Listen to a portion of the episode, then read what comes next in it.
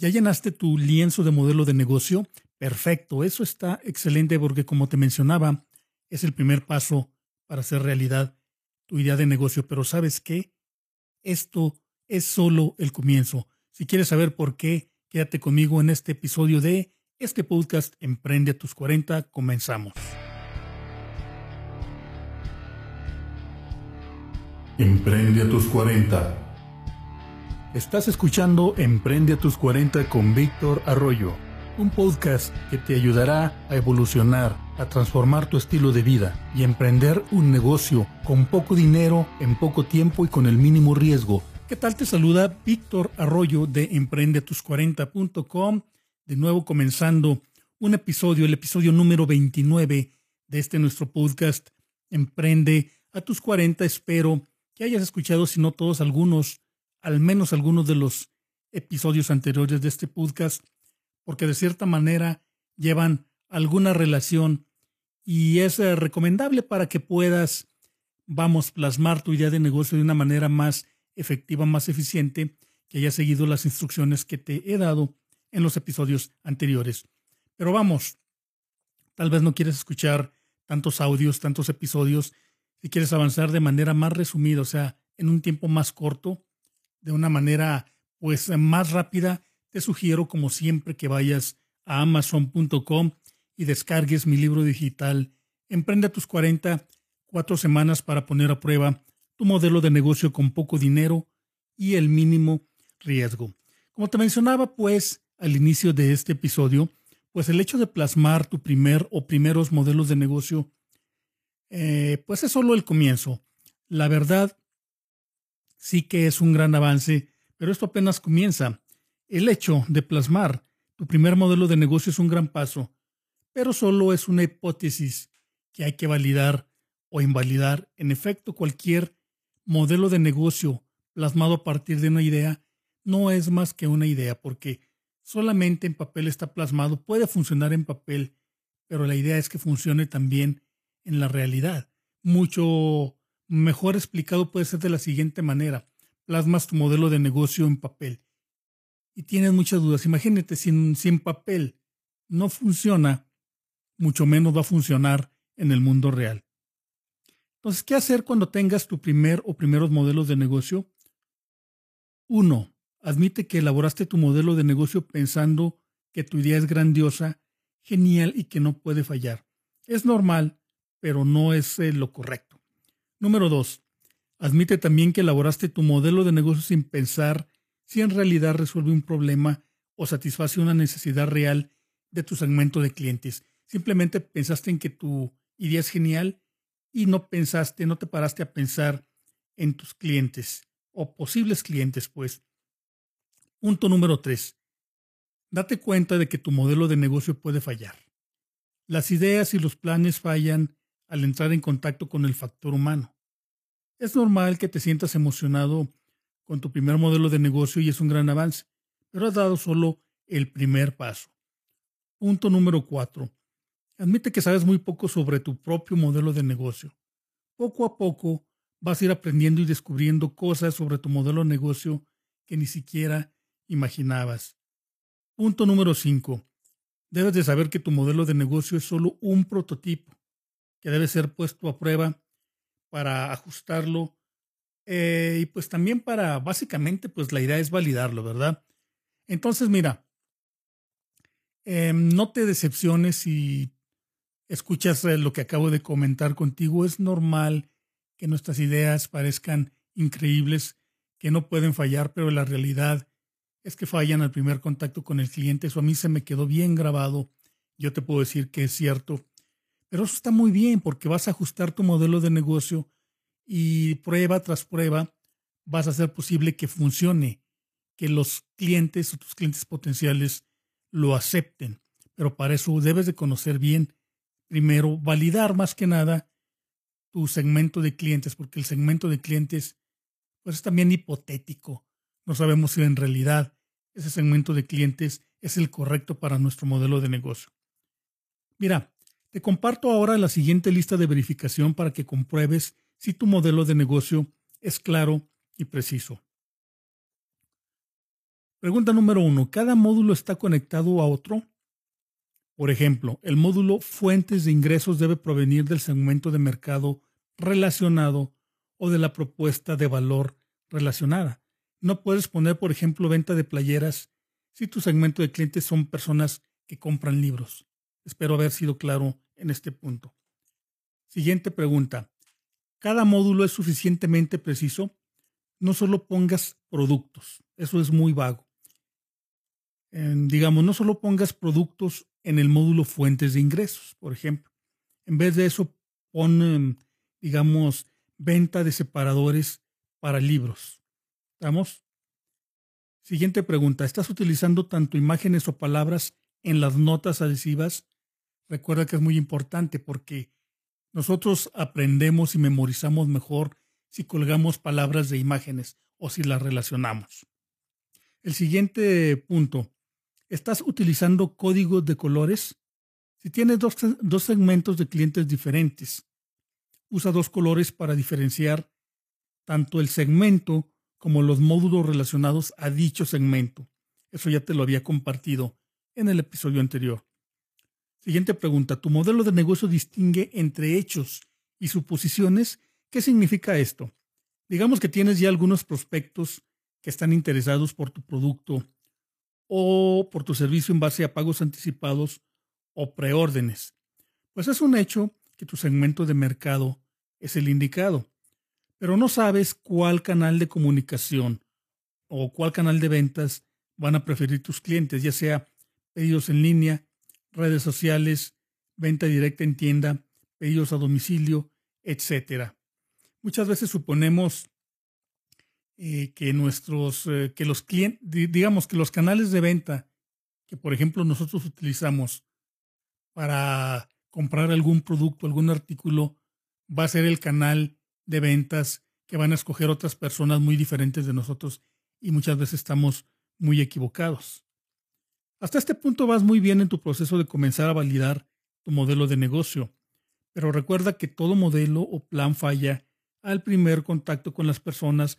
Insisto mucho en esto. Por lo tanto, lo que sigue es reducir el riesgo implícito en tu modelo aún antes eh, de comenzar a ponerlo a prueba.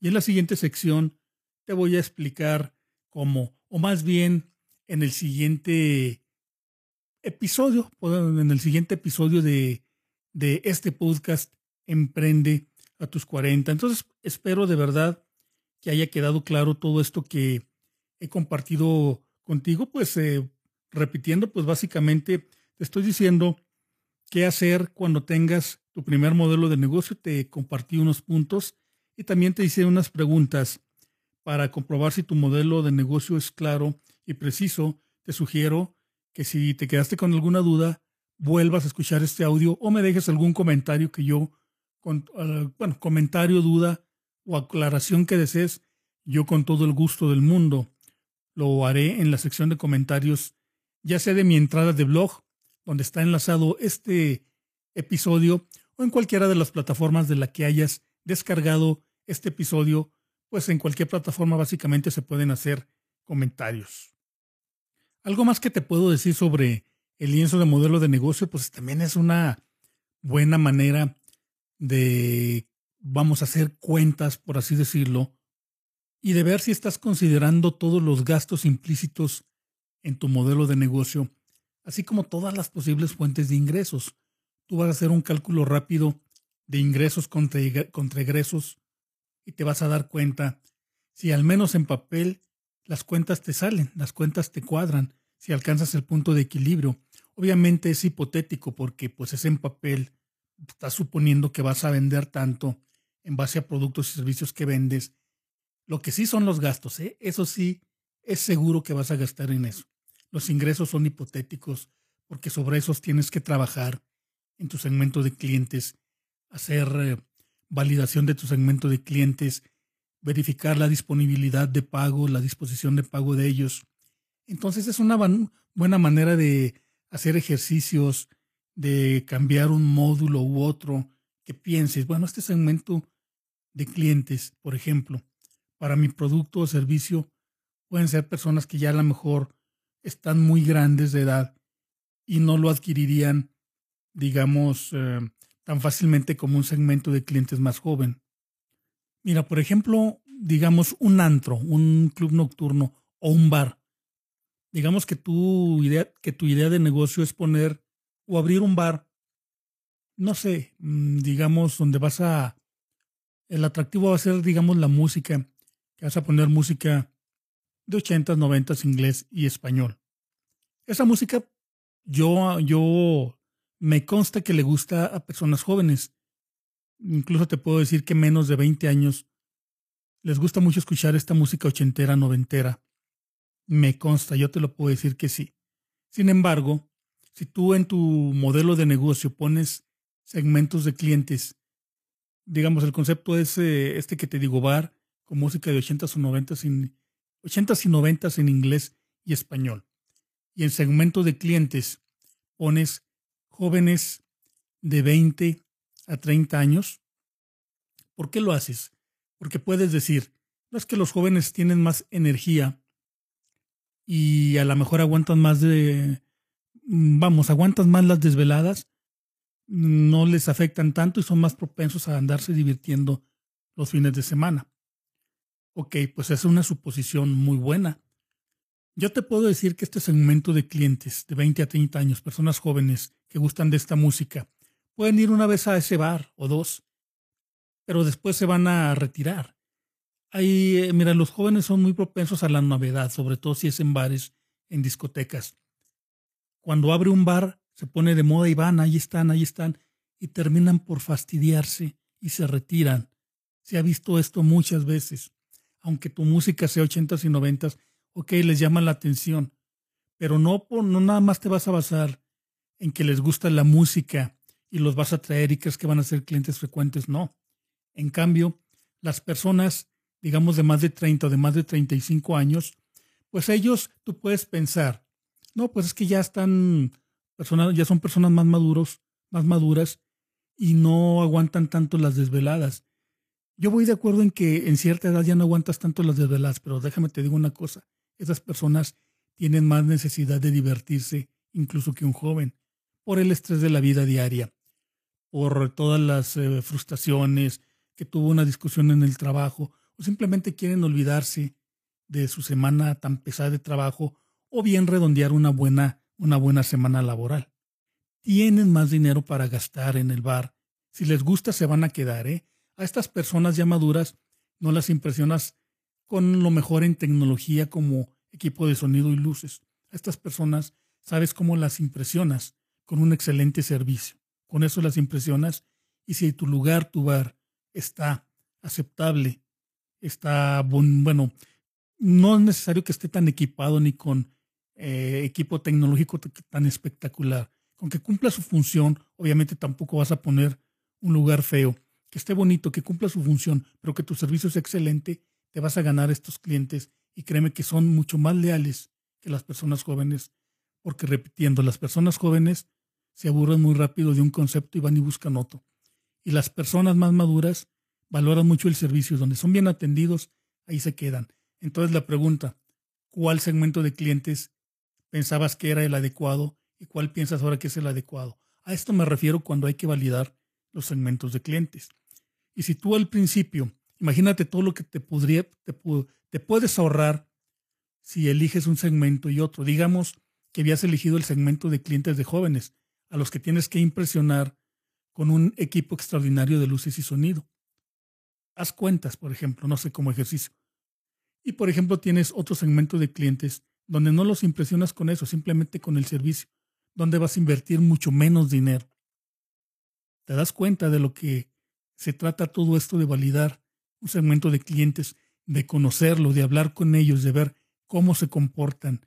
Por eso yo digo que es el módulo de cliente, el, perdón, el módulo de lienzo de modelo de negocio más importante es el segmento de clientes. Debes de conocer a tus posibles clientes, debes de saber su comportamiento, debes de conocer su disposición de pago y sus costumbres.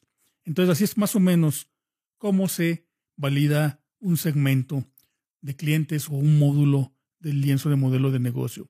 Y espero de verdad que esta información, como siempre, haya sido de mucha ayuda para ti de utilidad. Cualquier cosa que me quieras comentar, no dudes en hacerlo. Yo estoy para escucharte y responder a tus inquietudes. Me despido de ti. Mi nombre es Víctor Arroyo. Nos escuchamos en el próximo episodio. Hasta luego. Acabas de escuchar Emprende a tus 40